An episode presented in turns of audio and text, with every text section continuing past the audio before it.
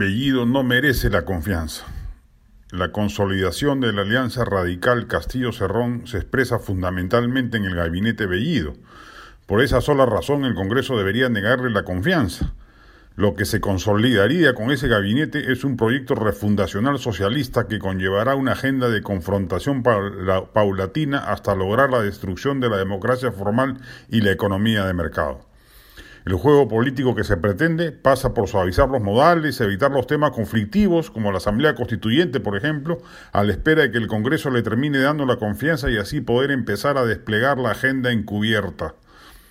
Todo ello sin contar que la abrumadora presencia de ministros con prontuariado político, judicial o penal o con demostrada incompetencia técnica para el cargo al que han sido nombrados, ya de por sí también constituye un factor político suficiente para que el legislativo le tire un portazo bien merecido al Ejecutivo. La presentación generalista de Bellido sin ninguna precisión programática ni claridad respecto de políticas públicas no puede engañar al país respecto de las reales intenciones radicales de su entorno y del influyente Cerrón. A eso van. Y eso, más temprano que tarde, pasará por confrontar con el Congreso, con los medios de comunicación o con los grupos empresariales. Y una vez que logre recuperar alguna popularidad gracias a esa confrontación y al despliegue de medidas populistas, arremeterá para lograr su cometido de convocar una asamblea constituyente que por fin nos lleve a la deriva chavista tan cara a la ideología del gobierno. En ese talante, la presencia de ministros moderados es solo una concesión temporal para poder desplegar la estrategia subalterna a la primera de Bastos.